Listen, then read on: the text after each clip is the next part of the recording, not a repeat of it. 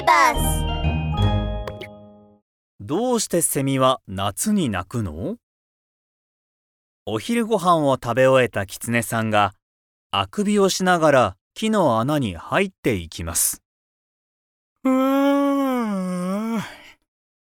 お昼寝お昼寝っと。みーみーみーみーみーキツネさんがうとうとした途端、騒々しい声が頭の上で鳴り響きました。あまりのうるささにげんなりしたキツネさんは、上の階に住むカラスさんに話しかけました。おーいカラスさんこの声は何ですか？やめてくださいよ。私じゃないわよ。私だってこの声のせいで困っているの。子供たちのお昼寝タイムなのにカラスさんは少し考えながら言いました。もしかして隣の池のカエルくんの仕業？ゲコゲコ？僕何も知らないよカエルくんはそう言いながら池の中からぴょんぴょん出てきて話し始めました。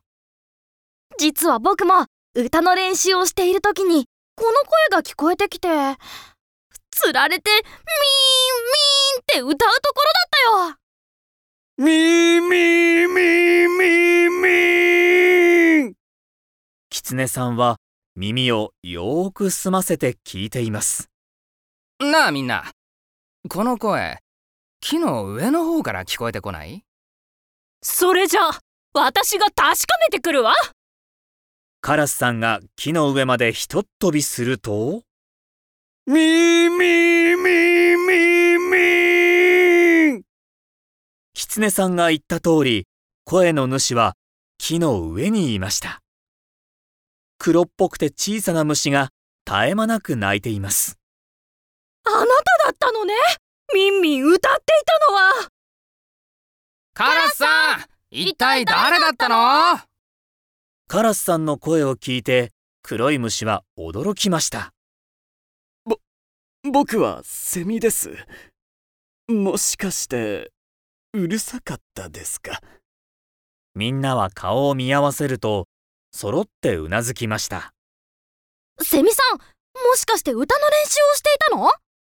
それなら僕に任せてよ。ほら口をしっかり開けて。カエルの歌が。あ、ご、ごめんなさい。僕たちは口を開けて歌っているわけじゃないんです。口じゃない？それじゃあどうやって歌うのさ？耳？それとも鼻？セミさんは自分のお腹を指さしました。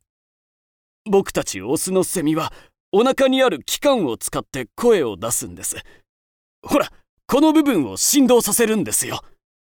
キツネさんは、やれやれといった感じで、ため息をつきました。セミさんみんなにはそれぞれ向き不向きというものがあるんだセミさんは歌うことに向いてないから俺と一緒にブドウ狩りのプロを目指さないかい？ダメですオスのセミは夏の間にお嫁さんを見つけないといけないんです。一生懸命歌って、メスのセミさんに気に入ってもらって、家族になって、子供を作るんです。みんなは僕の声をうるさいって言うけれど、他のセミはもっともっと声が大きいんです。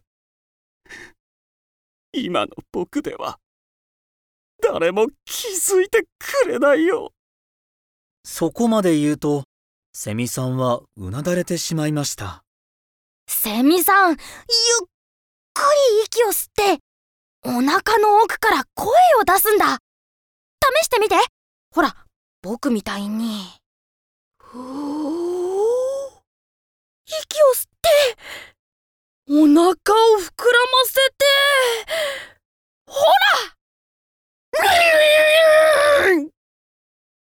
あみんな一斉に耳を押さえました。あちこちを見渡していたキツネさんは、池の中のハスの花に目をつけました。セミさんこういうのはどうかな？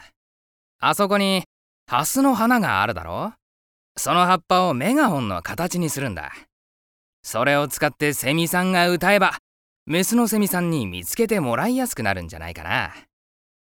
ゲコゲコそれはナイスアイデアだゲコ池に飛び込んだカエルくんがあっという間にハスの葉っぱを摘んでくると、キツネさんがメガホンの形にして、カラスさんが草を使って仕上げました。あ、ちょっと待って。キツネさんは綿の耳栓をみんなに配りました。私たちはこれを使って耳を塞いでおかないとね。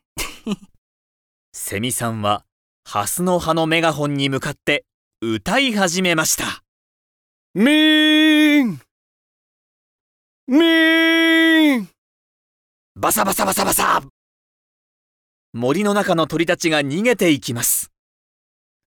しばらくすると、遠くからセミの女の子が飛んできました。あなた歌がとってもお上手ね。私が聞いた中で一番だわ。な、なんだって？歌が一番上何かの聞き間違いじゃ。あ、ありがとう。ぼ、僕とデートしてくれませんか？もちろんセミちゃんと楽しそうに飛び回るセミさんが、みんなに向かってお礼を言いました。この子と出会わせてくれてありがとう僕、デートに行ってきますいってらっしゃいお幸せにみんな、セミの鳴き声って夏の昼間によく聞きますよね。でも夜になると昼間に比べて鳴き声が少なくなったと感じたことありませんか？実は暗くなり気温が下がるとセミは活動をやめるんです。夜になるとセミの鳴き声が少なくなるのはこういう理由があったんですね。